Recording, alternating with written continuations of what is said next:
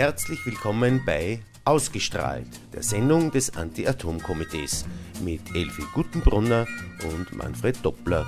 Uns gibt es jeden zweiten Dienstag im Monat von 17 Uhr bis 17.45 Uhr im freien Radio Freistadt.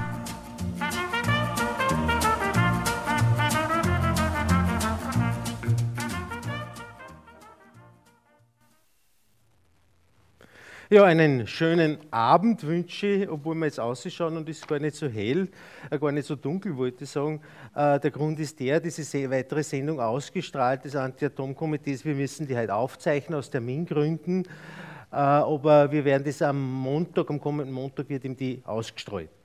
Äh, es freut mich besonders, dass wir zu den heutigen Themen, die wir uns vorgenommen haben, wirklich zwei Koryphäen auf dem Gebiet äh, bei uns äh, zu Gast haben im Studio, und zwar den Herrn Professor Ferdinand Kerschner, in Ruhestand, Professor an der Johannes Kepler Universität und Vorstand des Instituts für Zivilrecht und Umweltrecht und auch Herausgeber einer Zeitung, die sich mit dem Thema beschäftigt, nämlich das Recht der Umwelt. Kann man die Umwelt einfach drüber fahren oder hat auch die Umwelt ein Recht auf, auf geschützt sein, wie es der Mensch im auch hat. Als zweiten Gast darf ich begrüßen den Professor Franz Leidenmüller, ebenfalls Professor an der Johannes Kepler Universität. Äh, er hat sich beschäftigt, beschäftigt sich besonders mit Europa- und Völkerrecht und ist Vorstand des Instituts für Europarecht an der JKU und Forschungsschwerpunkte sind speziell im europäischen Umweltrecht und Wettbewerbsrecht und das ist ein zentrales Thema für heute, nämlich die Diskussion um die äh, Förderungen für den Neubau des AKW Hinkley Point C in England. Da werden wir, wissen wir, Österreich klagt dagegen und über das Thema werden wir heute ausführlich reden, damit wir äh, in der unter der Normalbevölkerung mal ein bisschen Bescheid weiß, weil das Thema ziemlich untergeht in den Medien. Ja, äh, wie gesagt, äh, mich darf begrüßen die Elfi Gutenbrunner, natürlich meine Mitarbeiterin vom Anti-Atom-Komitee. Und sie wird äh, ihre Fragen als Mutter stellen, wo es auch Fragen gibt, die äh, Sorgen bereiten. Und vielleicht kann man da die eine oder andere halt, kannst die eine oder andere halt loswerden und äh, befriedigt beantwortet kriegen. Äh, gut, also ich möchte äh, mit Herrn Professor Kerschner anfangen. Äh, es gibt da diese ganzen Geschichten, das brodelt eigentlich schon längere Zeit hin, geht jetzt von Atomkraftwerken eine Gefahr aus, die dazu berechtigt, dass man sie alleine dagegen wehren kann, dass diese Gefahr ausgeht von dem Kraftwerk? Oder kann man sich eigentlich nicht an sowas festkrallen? Ist da keine äh, juristische Handhabe möglich? Es gibt ja, äh, wie Sie mir im Vorfeld gesagt haben, auch diese Entscheidung in Japan, wie das ausschaut. Was ist da der, internationale Standard, beziehungsweise gibt es da in Österreich schon irgendwelche Entscheidungen? Ja. Eigentlich sollte man nach Tschernobyl und Fukushima keine Atomkraftwerke mehr haben. Äh, aber unsere Gehirne, glaube ich, sind nicht mit den technischen Gefahren mitgewachsen. Ja, wenn wir nicht unmittelbar Gefahr sehen oder einen Schaden sehen, dann äh, reagieren wir nicht, wie wir eigentlich reagieren könnten. Äh, das Land Oberösterreich macht da, glaube ich, wirklich eine Ausnahme und hat äh, große Anstrengungen unternommen, äh, die Gefährdungen durch grenznahe Atomkraftwerke, insbesondere Temelin, abzuwehren. Und ich war da auch ein bisschen beteiligt, äh, zu versuchen, die konkrete Gefährdung durch das Atomkraftwerk Temelin ähm, zu beseitigen. Gerichtlich gäbe es da eine Möglichkeit, eine Klage auf Abwehr der konkreten Gefährdung. Diese sogenannte Unterlassungsklage ist schon recht technisch, aber Abwehrklage ist vielleicht ein bisschen leichter verständlich. Und äh, wir waren da eigentlich recht gut unterwegs. Ähm, nur der oberste Gerichtshof hat letztendlich mit meines Erachtens ganz untauglichen Gründen diese Abwehrklage äh, abgewiesen. Es geht darum, dass die Gefährdung aufhört durch das Atomkraftwerk. Wie das der Betreiber macht, ist ganz wurscht.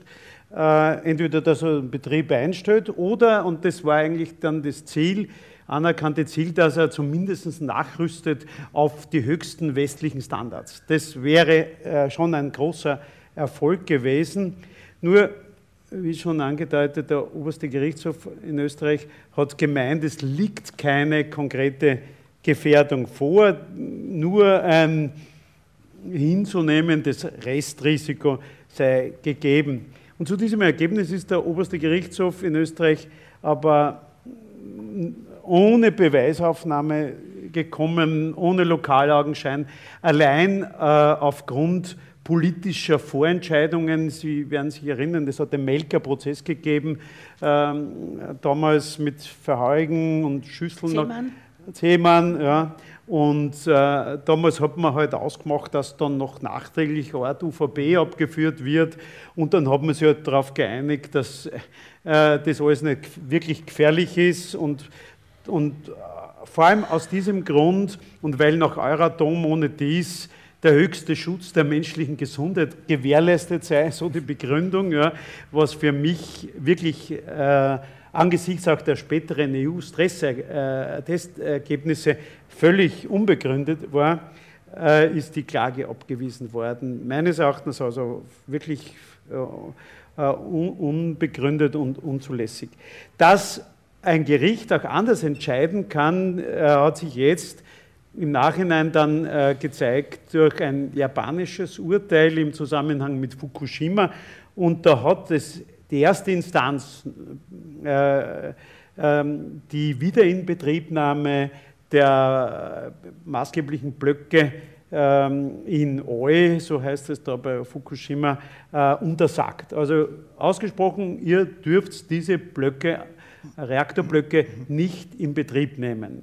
Der Instanzzug ist noch nicht aus. Kurz zur Erklärung, ja. äh, nach dem Unfall in Fukushima, das ja drei Reaktoren betroffen hat, äh, hat ja die japanische Justiz beschlossen, dass alle japanischen AKWs vom Netz bleiben, beziehungsweise war ein Regierungsentscheid. Ja, aber das dürfte, ich bin da auch jetzt nicht ganz auf dem Laufenden, aber nicht mehr aufrecht sein. Also die Betreiber wollen das wieder in, in Betrieb, Betrieb setzen. Nehmen. Ja, ja, genau. Ja? genau. Ja.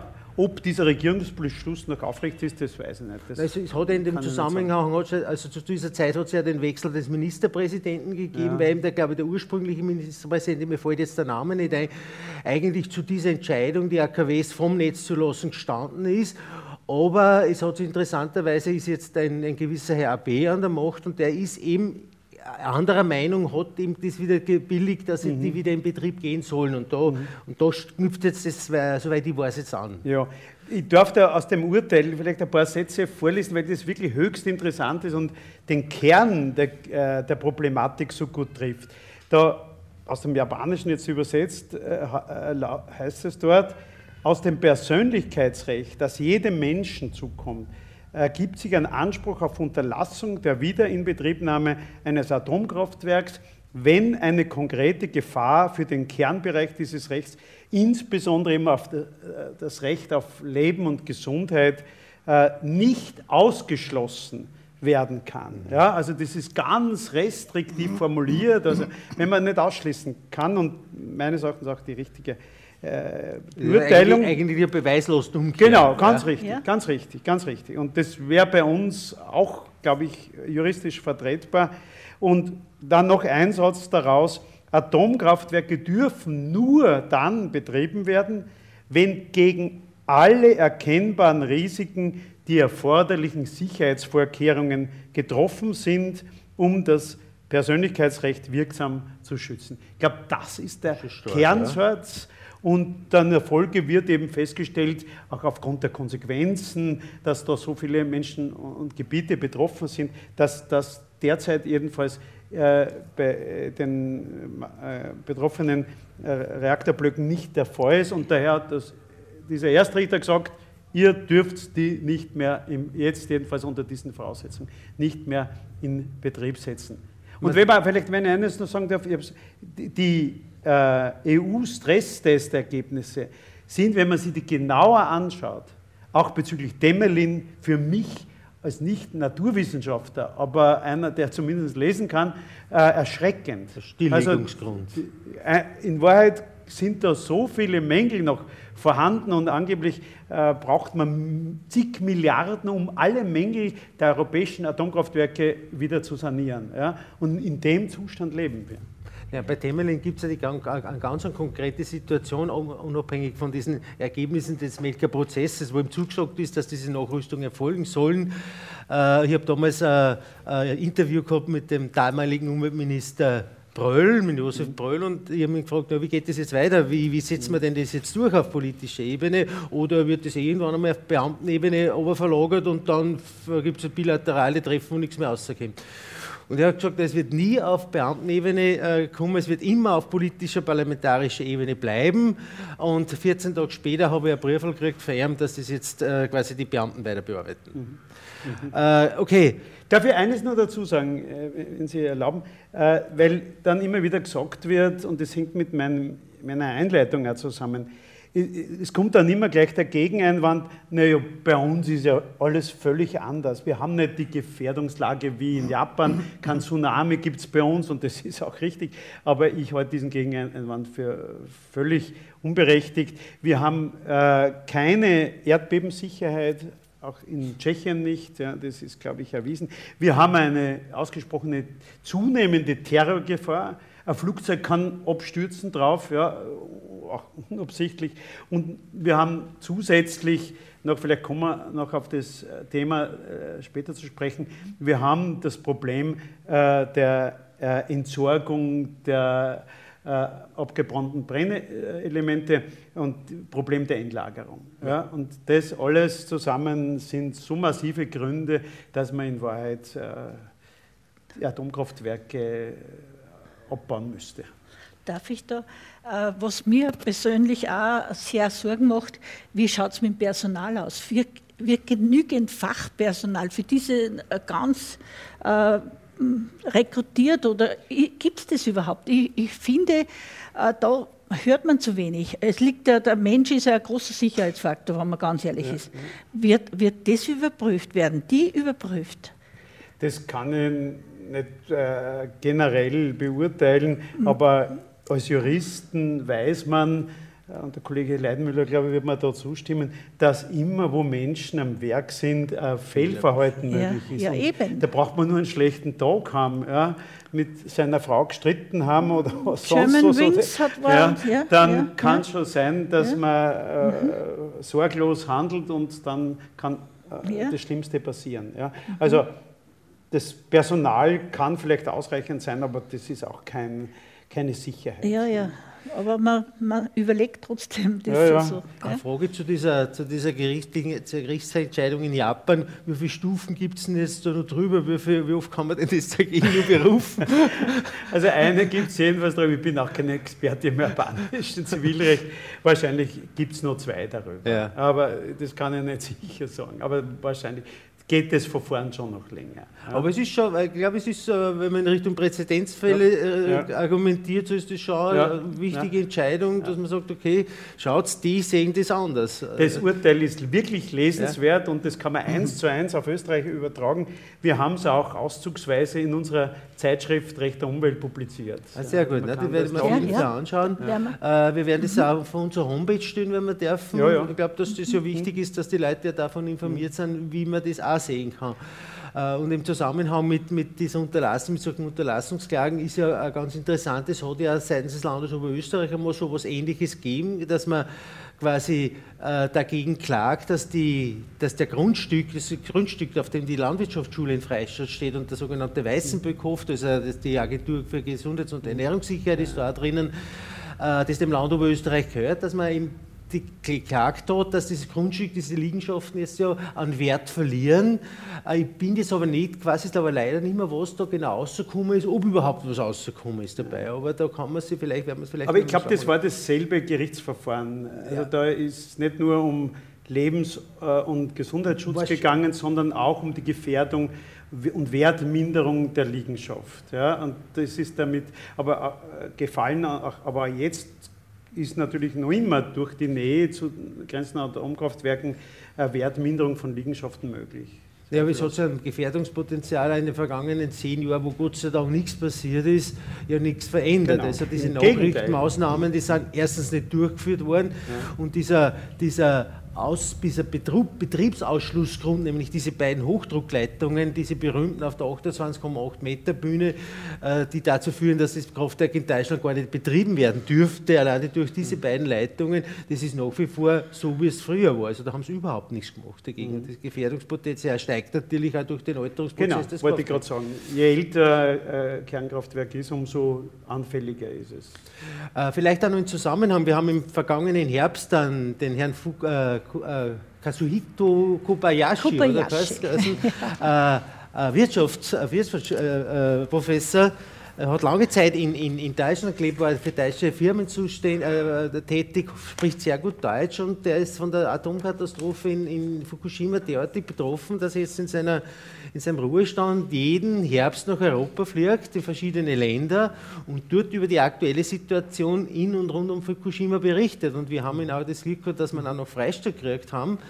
Und er hat da schon sehr dramatische Situationen geschildert, was nämlich die, die, die Jugendlichen in dieser Gegend betrifft. Er hat gesagt, es sind ungefähr 300.000 Schüler, die in der Gegend leben, die alle mit einem Dosimeter umeinander rennen. Also Wollen kann man, wir das für unser ja, Also da, da ist ja die Gefährdung ja schon offensichtlich, wenn, ja. wenn man sagt, okay, der braucht einen Dosimeter, damit die sehe, was für Strahlung das ja. abkriegt. Ja. Und vielleicht sind auch möglicherweise solche äh, äh, Situationen damit entscheidend, wie das zu solchen, Gott sei Dank, sehr guten Urteilen ja, ja. kommt im mhm. Sinne des Schutzes der mhm. Bevölkerung. In Österreich, wenn ich es noch ergänzen darf, hat, glaube ich, der oberste Gerichtshof ein bisschen Angst gehabt mit der Umsetzung eines äh, zusprechenden Urteils. Man kann zwar auch im Ausland vollstrecken, ja, aber das ist natürlich ungleich schwieriger als im Inland. Wir haben Vollstreckungsabkommen und auch äh, Tschechien ist Mitglied dieser, dieser Vollstreckungsabkommen und AGVVO äh, in, in der EU. Aber natürlich ist es nicht so einfach wie in Österreich, das zu vollstrecken. Aber es wäre zumindest ein Versuchswert gewesen. Ja? Und es wäre wirklich ein ganz innovatives äh, Urteil gewesen. Leider haben wir die Gelegenheit versäumt. Jetzt mit anderen Umständen, neuen Erkenntnissen wäre ein neuer Versuch möglich, aber derzeit ist, glaube ich, die Aussicht auf Erfolg nicht sehr groß auf diesem Weg. Und daher ist jetzt, und ich glaube, mhm. da ist eine ja. gute Überleitung, äh, ist jetzt der Ansatz in Oberösterreich, Landesrat Anschuber, den, den, ökonomischen Weg zu gehen, dass Atomenergie in Wahrheit bei Anlastung aller damit verbundenen Kosten ähm, äh, unrentabel ist, nicht konkurrenzfähig ist, bei weitem nicht konkurrenzfähig ist. Und daher versuchen jetzt eben manche Länder äh, hier äh, den Atomstrom zu subventionieren, zu unterstützen. Ja. Bevor wir jetzt nochmal äh, äh, überleiten zum zweiten Thema, äh, zurück zu dieser UGH-Entscheidung, also Nicht-Entscheidung, ja besser naja, gesagt. Entscheidung ist schon. Ja, äh, ist natürlich, dass man, wenn so eine Entscheidung gefallen ist, man sich tatsächlich in letzter Konsequenz mit einem Nachbarland anlegt. Freilich. Das ist, ja. das ist einmal ein Faktum und, und äh, ist, mag von, von manchen nicht als freundlicher Akt mhm. bezeichnet werden, ja. wenn man jetzt äh, immerhin einen Staatsbetrag, die Chess als, als äh, Haupt, äh, also meistens also Hauptaktionär ja. der, der, der tschechische Staat ist, äh, muss man sich direkt mit, der, mit den Tschechen zusammenlegen. Und das ist halt doch dann wahrscheinlich der der, der, der, letzte Schritt, der halt dann nicht gegangen wird, obwohl man halt vorher alle, alle möglichen Zusagen gemacht hat. Wir wissen ja, was uns seitens der Bundesregierung im Zusammenhang mit dem Melker-Abkommen versprochen worden ist, was alles ausgemacht worden ist und letztendlich umgesetzt, umgesetzt davon ist jetzt nichts worden. Aber angesichts dieser hohen Gefährdung, ja, die wir in Wahrheit immer verdrängen, ist eh gut, wenn wir das verdrängen, ist auch ein gewisser Mut durchaus angebracht gewesen. Würde ja, ich auch also, sagen, würde ja. ich auch sagen. Ich meine, wir ja. sind ja immer wieder Kritik ausgesetzt als Atomgegner, weil was immer, es immer dann heißt, ja, ihr kriegt Förderungen umgesetzt, habt eh nichts, Kremlin ist noch immer in Betrieb. Und ich, ich wage dann schon immer diese Behauptung, also wenn es die österreichische Anti-Atom-Bewegung mhm. auf NGO oder auf äh, äh, politischer Ebene gäbe, dann wäre in Temelin schon ein schwerer Unfall passiert. Ich kann das zwar nicht beweisen, aber das Gegenteil kann man mir auch nicht beweisen. Ja. Und wenn man das, das ansieht, wie der, äh, der jamaicanische Gerichtshof das gemacht hat, die Beweisumkehr, dann legt es eigentlich an den Kritikern, mir zu beweisen, dass dort nichts passiert wäre. Genau, ganz richtig. Ja. Ja. Also da haben wir einen relativ guten Stand schon in der Argumentation. Also soweit es die Gefährdung des Eigentums betrifft, äh, gibt es auch eine Beweislastumkehr im österreichischen Recht. Sonderbarerweise nicht bei der Gefährdung Leben und Gesundheit, also was auch ein bisschen grotesk ist, ja, weil ein Leben und Gesundheit ja wichtigere Rechtsgüter sind als äh, das Vermögen und das Eigentum. Ja, das, das, das äh, ist aber gleichlautend mit, der, mit dem Begriff äh, in Richtung quasi, wenn man es über Sicherheit nicht erblasen, die Geschichte mit dem Geld schaffen wir sicher. Ja. ja. Und wenn ich als Mutter aus Sorge für meine Nachkommen, meine Kinder und Enkelkinder eine Klage, weil ich mich bedroht, meine Kinder bedroht fühle, alleine, wenn mehrere Mütter oder Öst, ja. österreichweit, würde ich da eine, eine Sammelklage, darf ich da? Ja, ja. Das ist also, weiterhin eine rein zivilrechtliche ja. Frage, da bleiben wir noch beim Kollegen Herrschner. Ja, nein, das war nur jetzt, ja. äh, das wir jetzt gerade. So, wir haben keine richtige Sammelklage noch in Österreich, aber mhm. man kann die Ansprüche auch abtreten und äh, schon mehrere Gleichgefährdete in einem Prozess zusammenfassen. Ja. Das, ja, das gibt schon. Also das wäre noch immer möglich. Wir haben ja damals die Klage sowohl auf die Gefährdung des Eigentums, Wertminderung, mhm. aber auch sonst, und auch auf die Gefährdung Leben und Gesundheit geschützt. Ja. Ist auch für die ungeborenen Kinder, also das ist ja eigentlich im Grunde genommen. Ja, soweit sie gezeugt sind. Also ja, ja, ja, wenn man nicht gezeugt ist, ist man, hat man noch keine nein, Rechte. Nein, nein, Aber da wird es aber kompliziert in Richtung eines bestimmten Paragraphen, der lange Zeit äh, umstritten worden ist, aber auf das Thema nicht eingeht. Nein, Entschuldigung, es war jetzt wirklich nur ein Zwischen eine Zwischenfrage. Ja, äh, danke einmal für diese äh, Sache aus Japan. Ich glaube, das ist auch ermutigend, dass es selbst in Ländern, die äh, sehr stark auf Atomenergie setzen, wie Japan eben zum Beispiel, eben es eine solche Gerichtsentscheidungen geben, solch, äh, geben kann, solche Urteile geben kann, äh, auch im Hinblick auf äh, Präzedenzfälle für ähnlich gelagerte Situationen, wo eben dann ein Gericht sagt, ja, das ist wirklich so, es hat ja jeder Mensch das Recht auf Unversehrtheit und daher muss derjenige, der mir möglicherweise einen Schaden zufügen kann, auch beweisen, dass er mir den Schaden nicht zufügen kann. Ja. Gut, unser zweites Thema äh, wende ich mir jetzt an Herrn Professor Leidenmüller. Er ist eben, wie ich schon gesagt habe, an der JKU und er beschäftigt intensiv mit dem Thema um, äh, europäisches Recht, Wettbewerbsrecht. Er ist da, und da haben wir jetzt beim Thema, wie ich eingangs schon gesagt habe, äh, die Situation, dass eben die Engländer in der, in der Lage sind, dass sie irgendwelche neuen Kraftwerksparks brauchen und die alten schon so veraltet sind, weil lange Zeit eben nichts gemacht worden ist und jetzt äh, planen sie eben den Bau eines neuen AKWs äh, und diesen Bau hätte ein französisch-chinesisches Konsortium äh, durchführen sollen. Das ist jetzt alles noch in Schwebe. Und zwar deswegen, weil äh, die, der, die französische Firma Areva sagte, quasi den, Tschech, den Engländern gesagt hat, ja, wir bauen euch das Kraftwerk schon, aber wir wollen was dafür, nämlich einen ganz bestimmten Strompreis. Und da hat es eben gezeigt, was wir eigentlich als Atomgegner jahrelang oder jahrzehntelang behauptet haben, dass Atomenergie eine der teuersten Energieformen ist überhaupt, wenn man nicht nur die Atomkraftwerke isoliert betrachtet oder den Uranpreis isoliert betrachtet, sondern die ganzen quasi Overhead-Kosten mit einbezieht. Äh, äh, absolut unrentabel ist und unwirtschaftlich ist. Die Atomlobbyisten haben uns immer vorgeworfen, ihr kennt ja oder nicht aus, es ist alles ein Blödsinn, was ihr erzählt. Atomstrom ist billig, ist billig, ist billig. Und jetzt sind wir vor der Situation, dass die, und das ist der positive Aspekt dessen, worüber wir jetzt reden, wenn das, was wir jahrelang äh, behauptet haben, wofür wir jahrelang gekämpft haben, das müssen jetzt die Atomlobbyisten selber zugeben nämlich Atomenergie kann ohne staatliche Förderungen nicht wirtschaftlich funktionieren. Und da haben wir eben die Situation im britischen AKW Hinkley Point, wo jetzt ein dritter Block oder glaube ich sogar zwei gebaut werden sollen und wo sie ausgestellt hat, dass der Preis in dem Kraftwerk, der, für den Strom aus dem Kraftwerk am europäischen Markt eigentlich nicht zu verkaufen ist, weil er ungefähr das Dreifache dessen kostet, was der Strom aktuell an der Leipziger Börse kostet.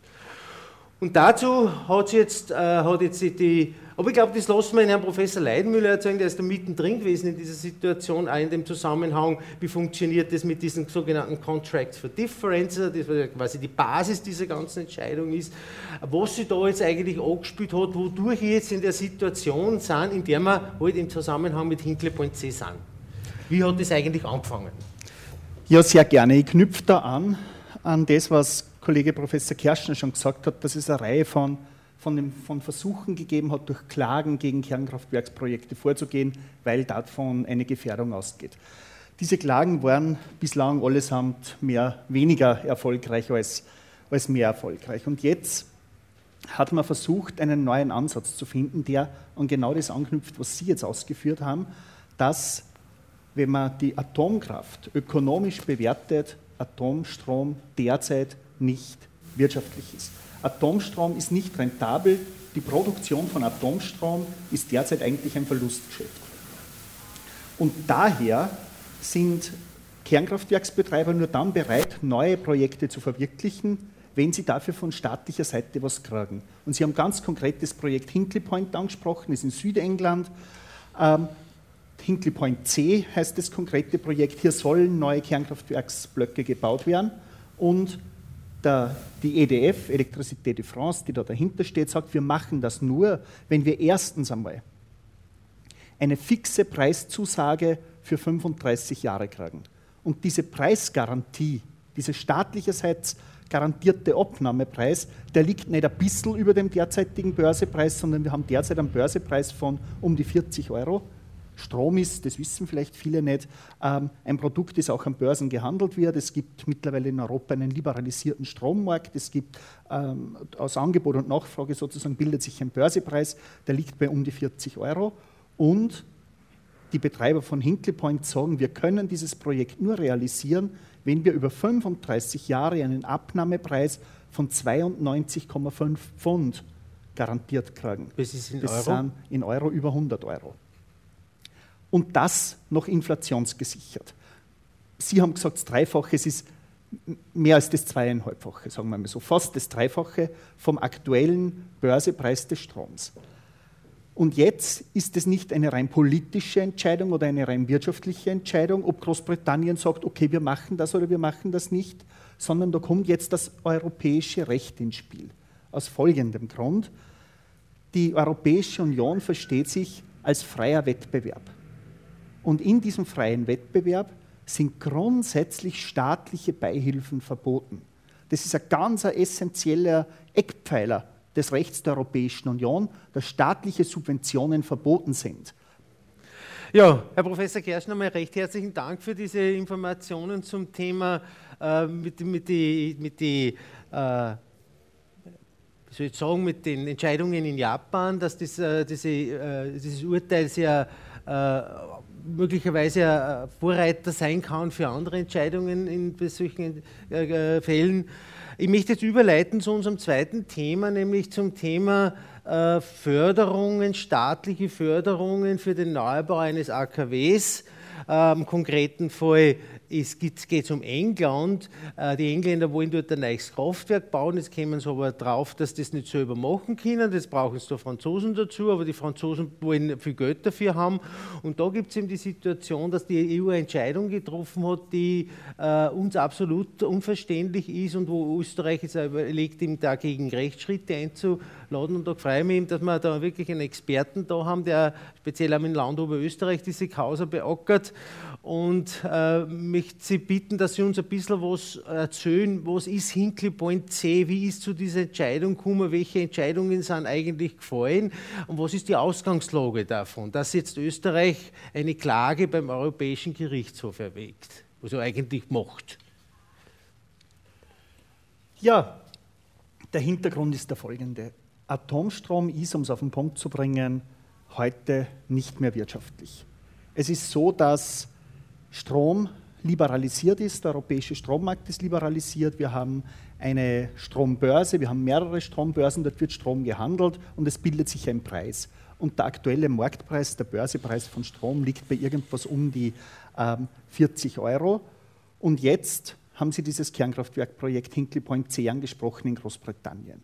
Und da haben die Betreiber, die künftigen Betreiber, sich das einmal durchgerechnet, ähm, wann wird das wirtschaftlich, was wir da machen. Und die haben sie errechnet, dass sie das Ganze wirtschaftlich nur dann betreiben können, der Einrechnung einer gewissen Gewinnmarge natürlich auch, ähm, wenn sie einen Abnahmepreis, einen garantierten Abnahmepreis von 92,5 Pfund für diesen Strom, der dort produziert wird, erhalten.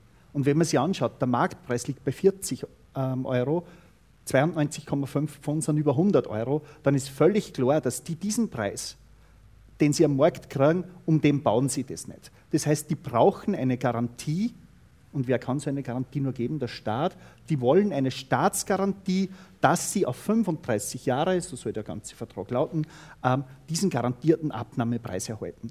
Das Konstrukt, mit dem man das rechtlich macht, ist ein sogenannter Contract for Difference. Das ist in einem Vertrag zwischen dem Staat und dem Kernkraftwerksbetreiber, wonach eben immer die Differenz zwischen dem jeweiligen Börsepreis und dem vereinbarten Preis, da spricht man von einem Strike Price, dass die immer zugeschossen wird staatlicherseits. Jetzt könnte man sagen, wenn die Briten das machen, selber schuld, wenn die da Staatsgeld äh, in, in den Rachen eines Konzerns werfen, aber das Ganze hat auch eine juristische Seite. Die Europäische Union ist nämlich ein System des freien Wettbewerbs. Wir haben europäisches Wettbewerbsrecht, das ist ein, ganz wesentlicher Bestandteil des Binnenmarktes und wir haben die Kommission als Organ, das den Wettbewerb hütet und dieses Wettbewerbsrecht der Europäischen Union enthält ein grundsätzliches Beihilfenverbot. Wir haben also im EU-Recht, im Artikel 107, 108 AEUV, ein grundsätzliches Verbot jeder staatlichen Beihilfe an Unternehmen oder an Unternehmenszweige. Und natürlich ist so eine Preisgarantie, wo der Staat sagt, immer dann, wenn du den Marktpreis eben nicht erzielen kannst, dann schießen wir zu. Das ist natürlich eine Beihilfe und die ist grundsätzlich verboten. Und solche verbotenen Beihilfen müssen der Kommission notifiziert werden.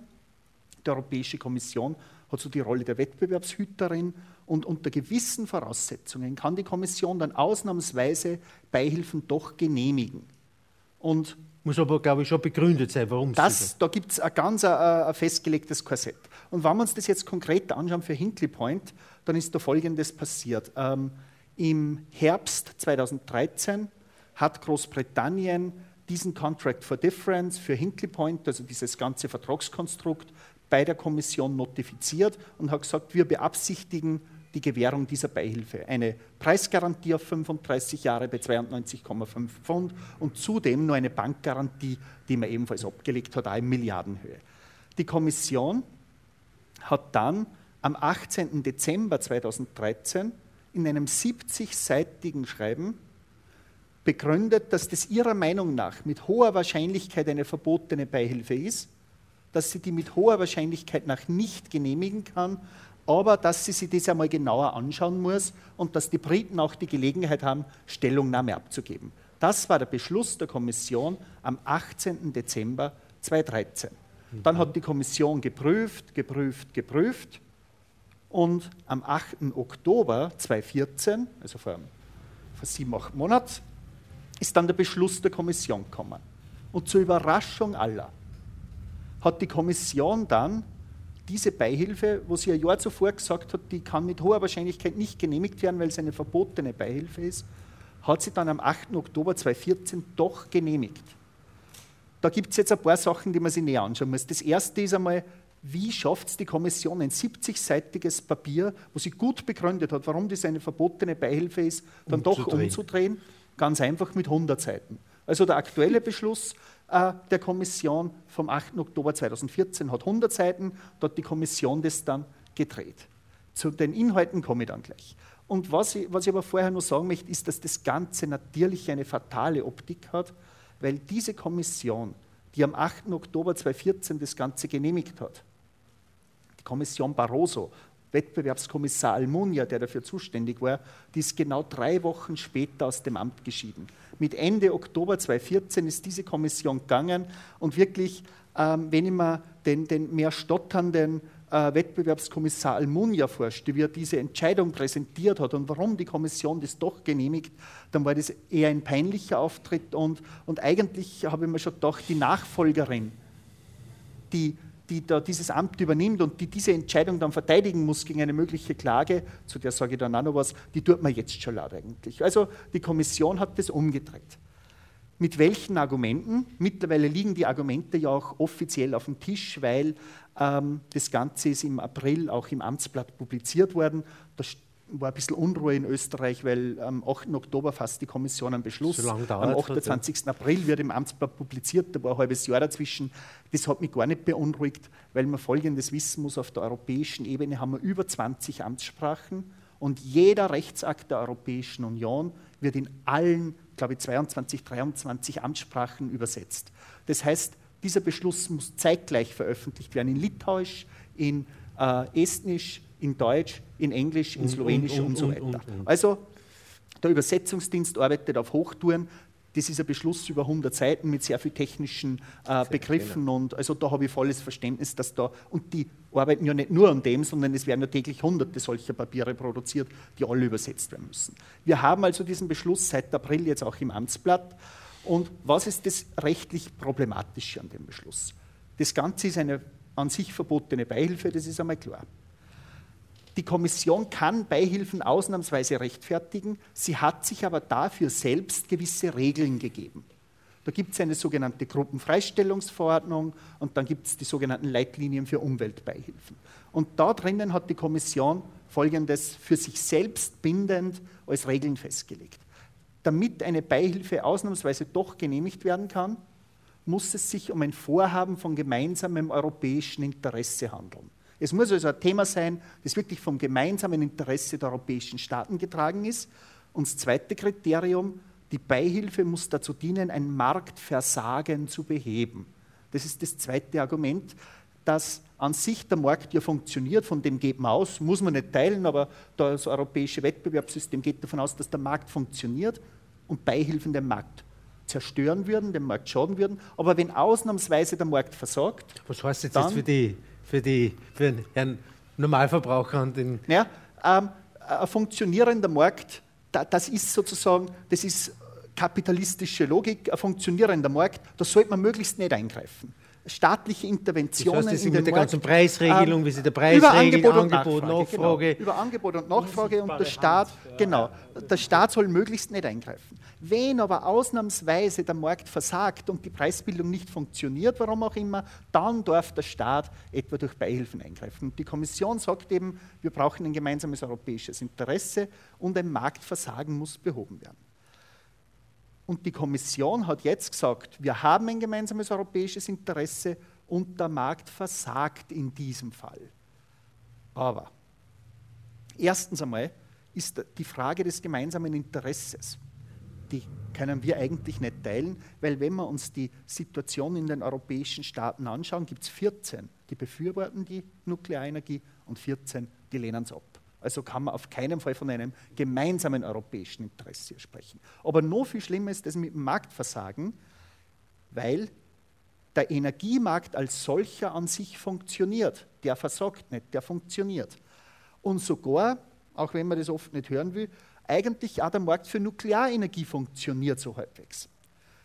Die Begründung der Kommission, warum sie das genehmigt hat, wegen Marktversagen war, dass das konkrete Projekt Hinkley Point so komplex ist, dass es am Markt keine Chance hat und daher versagt der Markt. Aha, okay. Das ist das Absurde an der Argumentation. Man sagt, der Markt versagt, aber nicht, weil der Markt versagt, sondern der Markt versagt, weil das konkrete Projekt am Markt keine Chance hat. Ich habe zynischerweise dann gesagt, da lasse ich Energie mit Schmetterlingsflügeln produzieren und sage, das ist so ineffizient, das hat am Markt keine Chance. Daher versagt der Markt, also darf ich es fördern. Genau das war die Argumentation Almunias, ähm, die Argumentation der Kommission in diesem Papier. Also wir haben hier eine Reihe von Anknüpfungspunkten, die dann auch rechtlich spannend wären, wo die Kommission sich nicht an ihre eigenen selbstgesetzten Regeln gehalten hat, wann sie ausnahmsweise Beihilfen genehmigt. Nämlich aus gemeinsamem europäischen Interesse, um ein Marktversagen zu beheben. Und meine Meinung und auch die Meinung des Landes Oberösterreich und, zu dem können wir dann gleich kommen, auch die Meinung der österreichischen Bundesregierung ist eben, hier liegt kein europäisches Interesse vor, hier liegt kein Marktversagen vor und daher ist dieser Genehmigungsbeschluss der Kommission fehlerhaft. Und da komme ich jetzt eben zum nächsten, zum, was, was derzeit auch die Menschen bewegt, ähm, die, die das Thema interessiert. Was kann man jetzt tun aus österreichischer Sicht dagegen, wenn da die Kommission eine Beihilfe für ein Kernkraftwerk genehmigt und diese Genehmigung unserer Meinung nach fehlerhaft ist? Und die Frage ist zuerst einmal, warum sollte man was tun dagegen, bevor ich zur Frage komme, warum kann man was tun? Man sollte etwas tun dagegen, nicht nur, weil es da um ein britisches Kernkraftwerk geht, das ist weit weg sozusagen, sondern auch, weil das Vorbildwirkung hat für andere Projekte. Wir haben in der Tschechischen Republik eine vergleichbare Situation. Äh, der Ausbau Temelins ist nicht rentabel. Die CES sagt, wir machen das nur, wenn wir dafür staatliche Preisgarantien kriegen. Und die schauen jetzt sehr aufmerksam äh, nach Großbritannien wie dort die juristische Entwicklung ist, ob das durchgeht oder nicht. Weil wenn das britische Projekt durchgeht, dann haben wir bald in anderen Staaten, ähm, auch, auch, in Temelin, vergleichbare Projekte. Und darum ähm, hat der, der, Landesrat Anschober vor zwei Jahren mich gebeten, das Ganze mal juristisch zu analysieren. Wir haben dann ein Gutachten gemacht, äh, haben das auch der Kommission übermittelt. Ähm, und mittlerweile ist es die sozusagen gesamtösterreichische Überzeugung, auch die Bundesregierung hat das aufgegriffen, dass das fehlerhaft ist, was die Kommission hier gemacht hat. Und wir bereiten derzeit in Österreich eine Nichtigkeitsklage dagegen vor. Das ist das Tolle in der Europäischen Union. Es ist ein, ein ausgeklügeltes Rechtsschutzsystem. Man kann gegen jeden Rechtsakt, der da von einem Organ erlassen wird, kann man Klage machen. Und hier hat die Kommission einen Akt erlassen. Aus österreichischer Sicht ist der fehlerhaft. Und jetzt bereiten wir eine Nichtigkeitsklage vor. Die Frist läuft nur bis ungefähr zweite Julihälfte. Da gibt es eine, eine Zwei-Monats-Frist, die noch ein bisschen verlängert wird um, um, um noch ein paar Verfahrensfristen. Ähm, bis Mitte Juli läuft noch diese Frist. Und innerhalb dieser Frist kann Österreich jetzt Klage gegen diesen Beschluss einbringen. Wenn wir Klage einbringen, hat es keine sogenannte aufschiebende Wirkung. Das heißt, die Briten dürfen die Beihilfe trotzdem geben, die Frage ist aber, ob sie es tun, weil sie keine Rechtssicherheit haben. Weil was ist, wenn der EuGH dann in zwei Jahren sagt, das Ganze ist illegal, dann müssen die das nämlich zurückfordern und dann bricht das Ganze erst recht zusammen. Also Österreich macht Klage und die zentralen Argumente habe ich ja schon gesagt. Ähm, wir bezweifeln, dass hier ein gemeinsames europäisches Interesse vorliegt und wir bezweifeln, dass hier ein Marktversagen behoben werden äh, kann. Und wenn diese Klage Österreichs durchgeht beim sogenannten Europäischen Gericht erster Instanz, wir haben da zweigliedrigen Instanzenzug, das wird grob geschätzt in einem Jahr entscheiden, dann gibt es noch einen Instanzenzug an den EuGH und den Europäischen Gerichtshof in Luxemburg.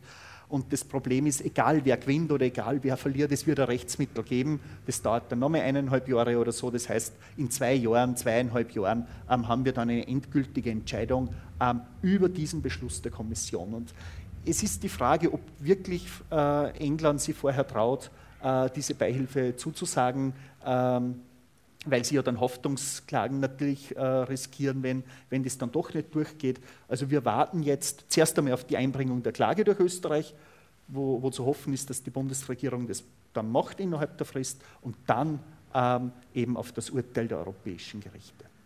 Ja du, Entschuldigung, da hast du heute gesprochen mit der Dame äh, vom ja, Umweltministerium. mit der Frau mhm. Magister Summer vom Wirtschaftsministerium, die hat das auch bestätigt, dass dass dieser Schritt Österreichs jetzt äh, quasi gegen äh, die Klage äh, gegen die Kommission da einzubringen schon ein sehr heftiger ist, aber auf der anderen Seite muss man sagen, wenn es äh, ist eigentlich ganz was Normales, weil sonst würde es das Instrument ja nicht geben, wenn das irgendwas ganz Besonderes werden. Vor allen Dingen, man klagt ja nicht, die, man klagt ja nicht die, das britische Königreich, sondern man klagt ja die, äh, gegen die Entscheidung der EU-Kommission. Ja, wobei. Obwohl natürlich von den Briten, aber das werden sie wahrscheinlich eh nicht so ziemlich was Heftiges daherkommen ist.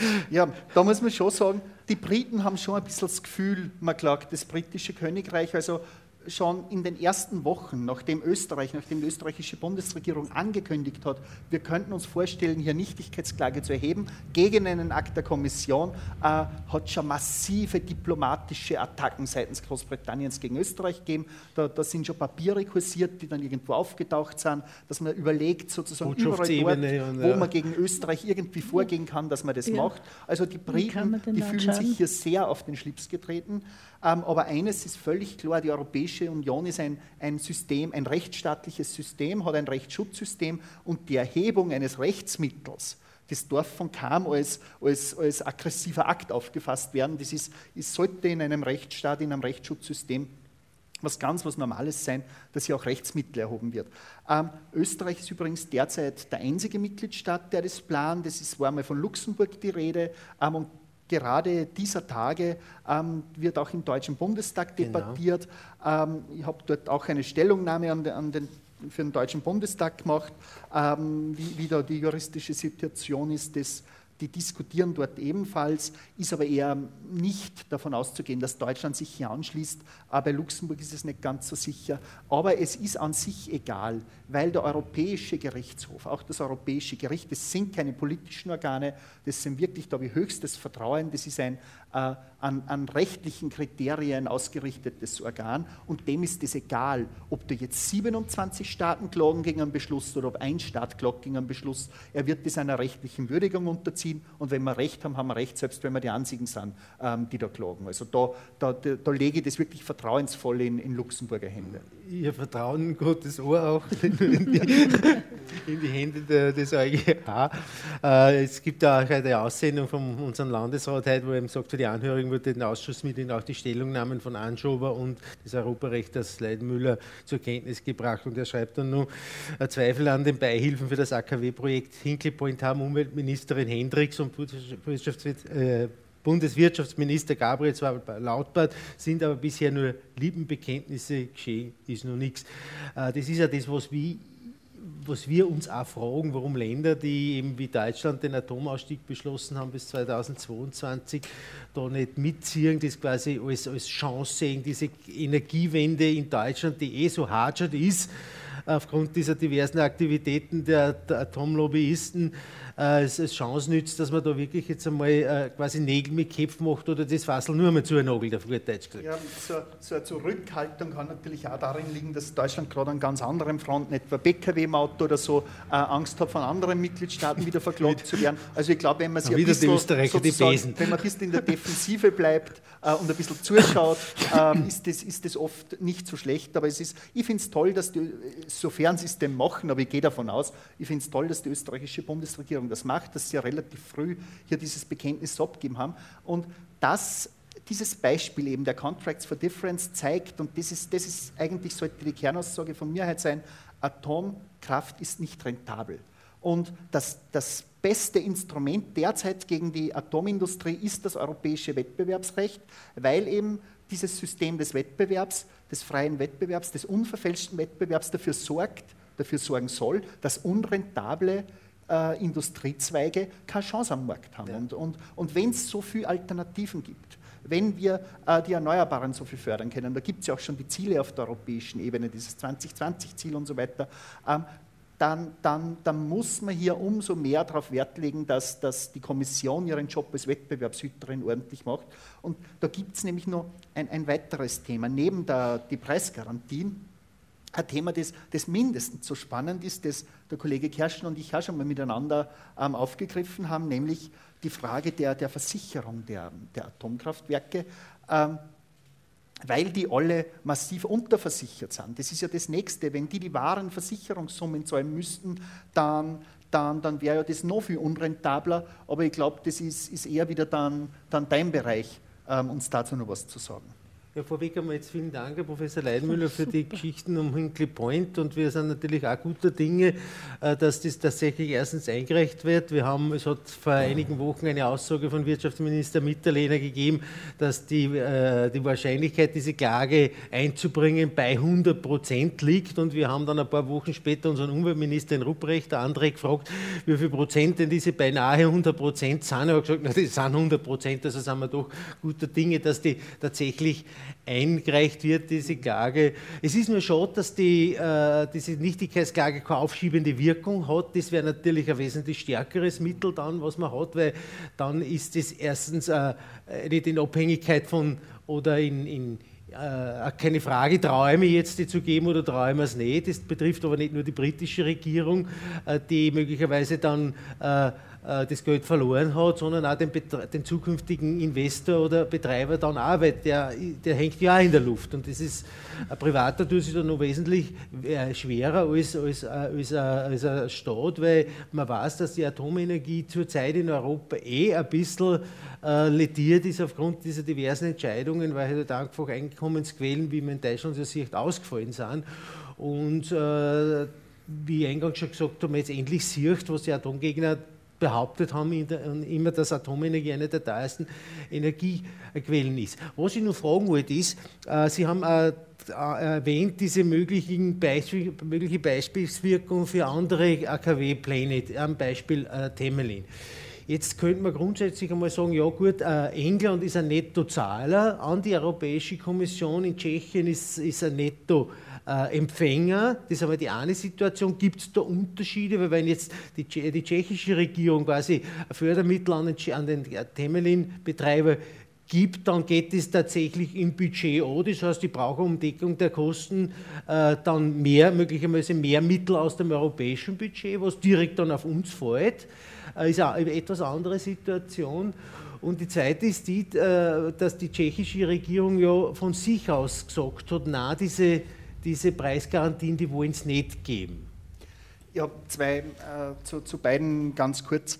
Ähm, die, die, Flüsse zwischen den Staaten und der Europäischen Union, das ist ja nicht so, dass da einfach sozusagen das Budgetdefizit dann immer ausgeglichen würde, sondern ob man Brutto- oder Nettozahler ist, das, das ergibt sich ja aus, aus ganz anderen äh, Zahlungsströmen. Also das hat überhaupt keine, keine, Bedeutung, ob ein Staat hier eine Beihilfe gewährt und er ist ein Nettozahler oder, oder nicht, also Nettoempfänger, das, das spielt keine das Rolle. Spielt, okay. ähm, und es stimmt, die, die tschechische Regierung hat vor einigen Monaten schon von sich aus gesagt, eigentlich wollen wir uns das nicht leisten.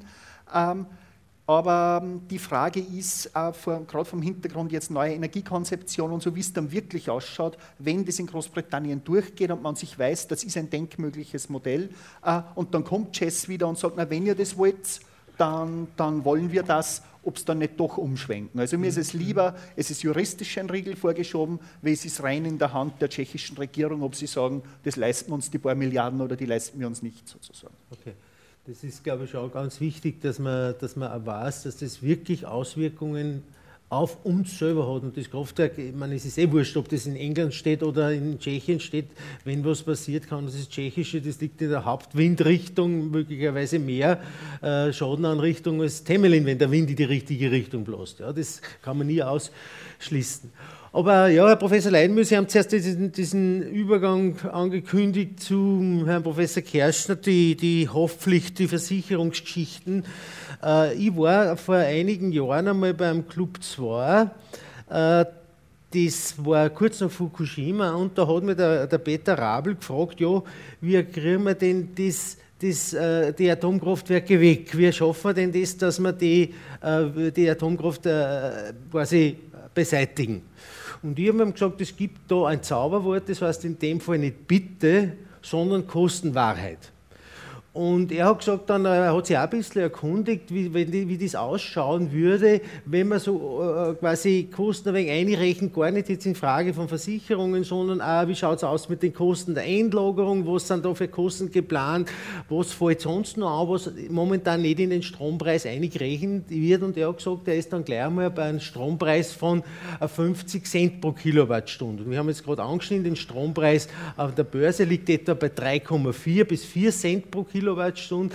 Und da sieht man schon die Riesendifferenz. Und wenn der Strom jetzt nicht 4 Cent kostet, sondern 50 Cent kostet, dann ist das Thema eh erledigt. Ja. Und dann gibt es jetzt, glaube ich, auch diese äh, Studie von Professor Schneider nun von eurer Universität, wo auch die Haftpflichtgeschichten ein bisschen beleuchtet haben. Und jetzt gehen wir, glaube ich, ein bisschen ein, wie, ist, wie stellt sich da die Situation jetzt wirklich, äh, wenn nicht konkret am Beispiel äh, äh Tschechiens da oder äh, auf europäischer Ebene kann man das eh eigentlich in ein Boot einbocken? Ja, das kann man sicherlich in ein Boot äh, bocken. Ähm, Sie haben äh, ganz richtig, Herr Doppler, äh, die, das Prinzip der Kostenwahrheit mhm. angesprochen und das ist natürlich ein sehr äh, wichtiges marktwirtschaftliches Prinzip und entspricht auch einem ganz ho juristisch hochrangigen Prinzip, nämlich dem Verursacherprinzip, ist ausdrücklich im Primärrecht der EU verankert.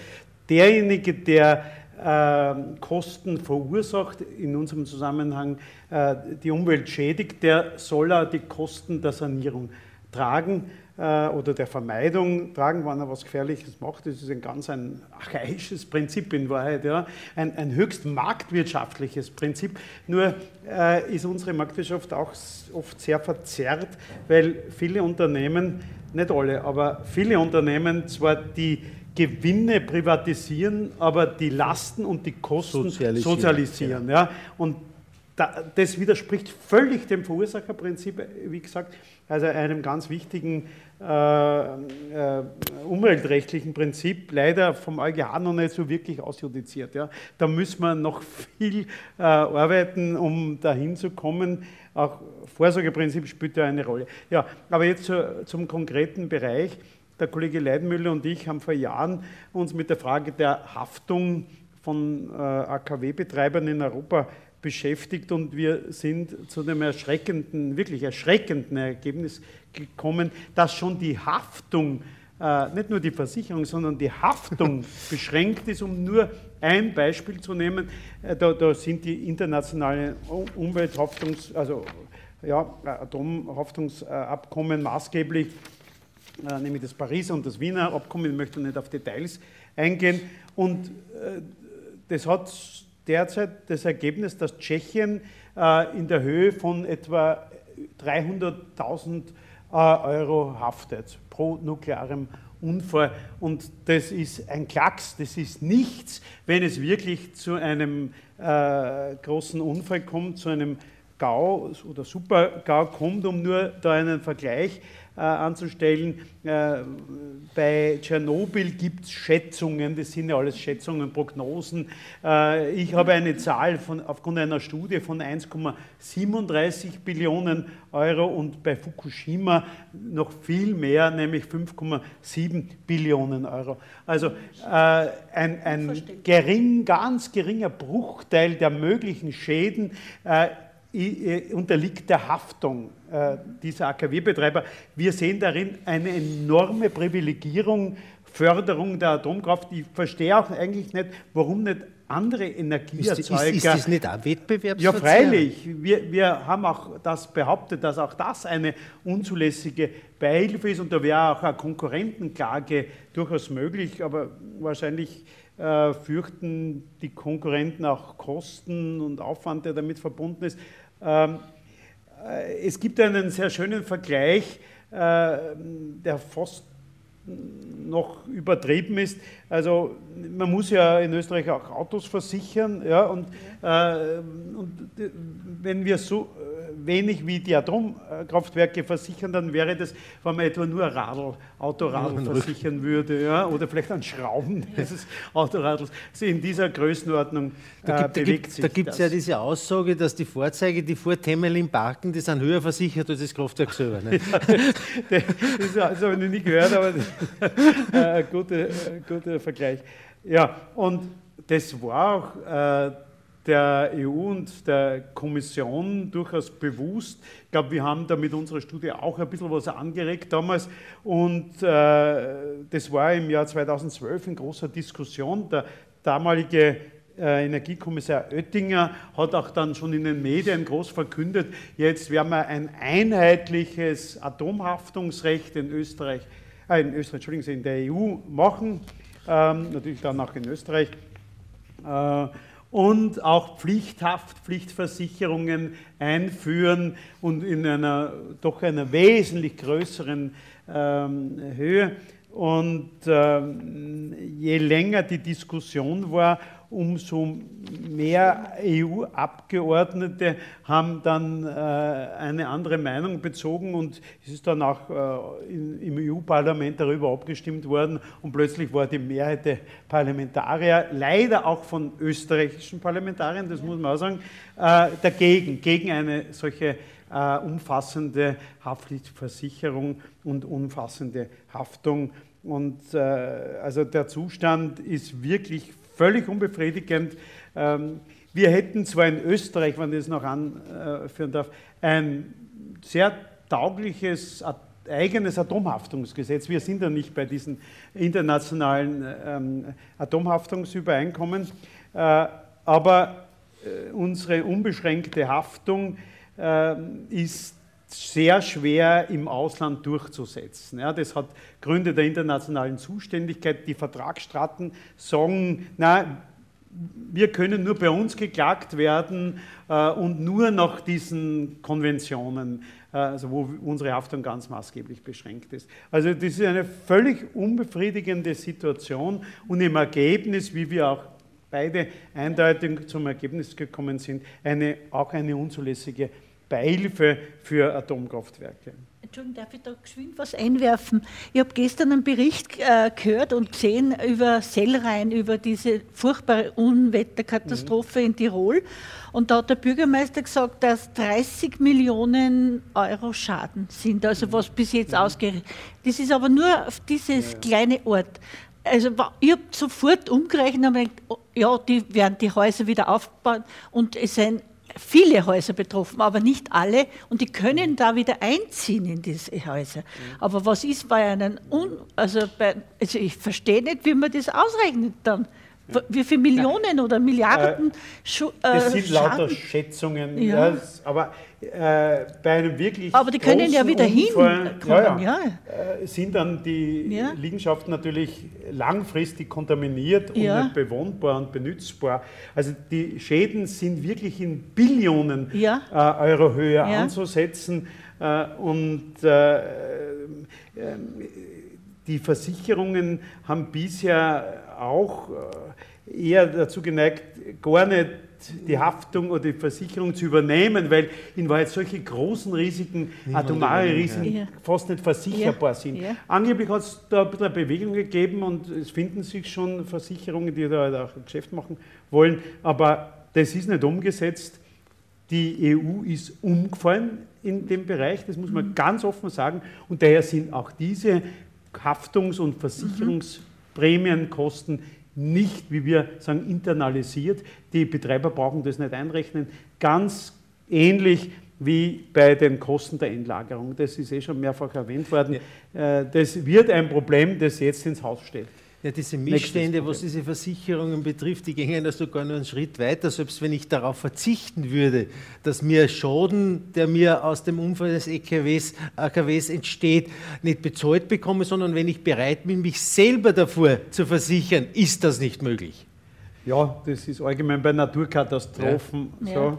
Also man kann diese äh, internationalen Haftungsübereinkommen äh, äh, eher als Enthaftungsübereinkommen bezeichnen, ja, ja, als ja. Freistellung von der Haftung. Äh, da gibt es viele äh, Details, aber die, alles führt Richtung Privilegierung der Atomenergie.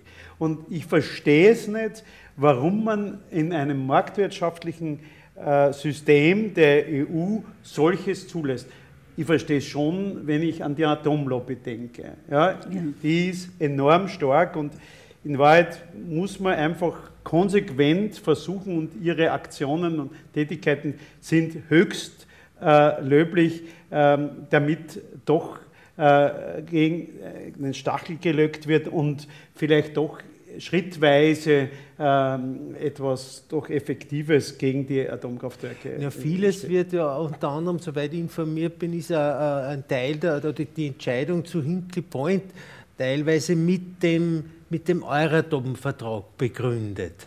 Ist das richtig oder?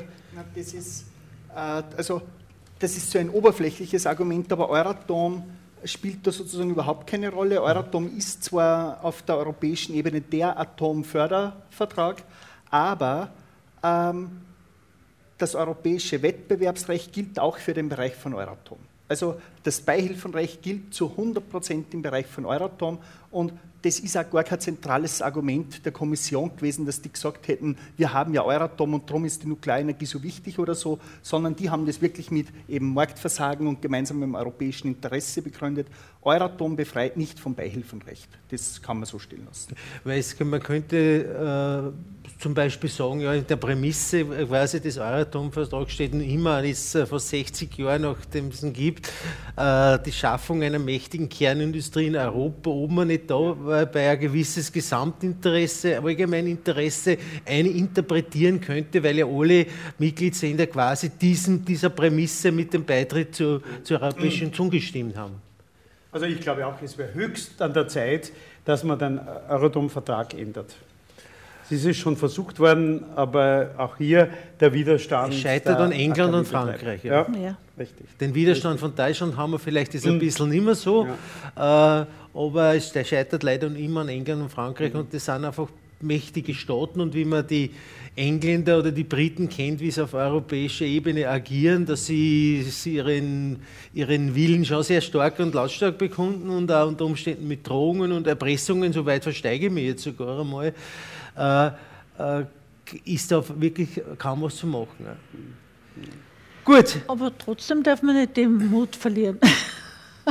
ja, ich glaube, dass das äh, sehr positiv ist und um auf meine Einleitung zurückzukommen, dass unsere Gehirne nicht mit den Gefahren mitgewachsen sind. Ja, das ist ja. jetzt äh, ein Vorwurf an uns alle, aber, aber mit der technischen Entwicklung. Ja, äh, alle diese Aktivitäten äh, sind sehr hilfreich, dass unsere Gehirne in diese Richtung ein bisschen zumindest wachsen und allmählich wachsen. Und irgendwann wird man zur Erkenntnis kommen, das kann so nicht mehr weitergehen. Und als letztes, was, ich noch da, was mir ein Anliegen ist, da zu sagen, ich kann mich gut erinnern, wie die Abstimmung über Zwentendorf in Österreich war. Ich habe da gerade studiert und ich habe mich damals schon engagiert schon wieder gegen, eigene Sendung machen. gegen Atomkraft äh, und, und auch gegen Zwentendorf. Ähm, und ich weiß noch ganz genau, wie massiv von Seite der Industrie argumentiert worden ist. Die österreichische Wirtschaft wird völlig zusammenbrechen, alles wird in Chaos enden. Also das ist, ich übertreibe jetzt nicht. Ja. Das war damals so. Ja. ja oh, ich ja. habe das alles noch im Ohr ja, mhm. und nichts davon ist eingetroffen. Und für mich ist, ich hab, für mich ist die Lehre daraus zu ziehen, äh, eine Marktwirtschaft ist sehr sinnvoll auch deswegen, weil sie enorm flexibel ist. In Wahrheit kann sich eine Marktwirtschaft auf geänderte Rahmenbedingungen ganz schnell und höchst flexibel einstellen. Und wenn es ein Verbot von Atomkraftwerken gibt, dann mhm. haben wir plötzlich andere Energieformen und die, da kann man auch damit Gewinne machen. Und, und also es ist äh, überhaupt nicht äh, gesagt, wenn Rahmenbedingungen geändert werden, dass unsere Wirtschaft zusammenbricht. Das wollte ich abschließen. Ja. Wir haben Anfang Mai haben wir ja im Linz in den Redutensälen diese Nuclear Energy Konferenz gehabt, wo Sie beide ja anwendet waren. Ich glaube, Sie können ja die Aussage bestätigen. Wir haben da wirklich interessante äh, Leute aus ganz Europa eigentlich zusammengekommen und die quasi die, die Konsens der Aussagen, also die Quintessenz war die, es ist möglich, aus der Atomenergie auszusteigen, ohne dass wir äh, ein Deut an unserem Wohlstand verlieren. Gut, ich möchte mich äh, recht herzlich bedanken, dass Sie äh, sich die Zeit genommen haben, dass Sie uns so zur Verfügung stehen. Ich bin überzeugt davon, das war hochinteressant, einmal das aus juristischer Seite äh, beleuchtet zu bekommen und äh, in einer Weise präsentiert, äh, die man auch versteht, die auch ja. der Mann auf der Straße versteht. Ja. Äh, zumindest haben wir es versucht.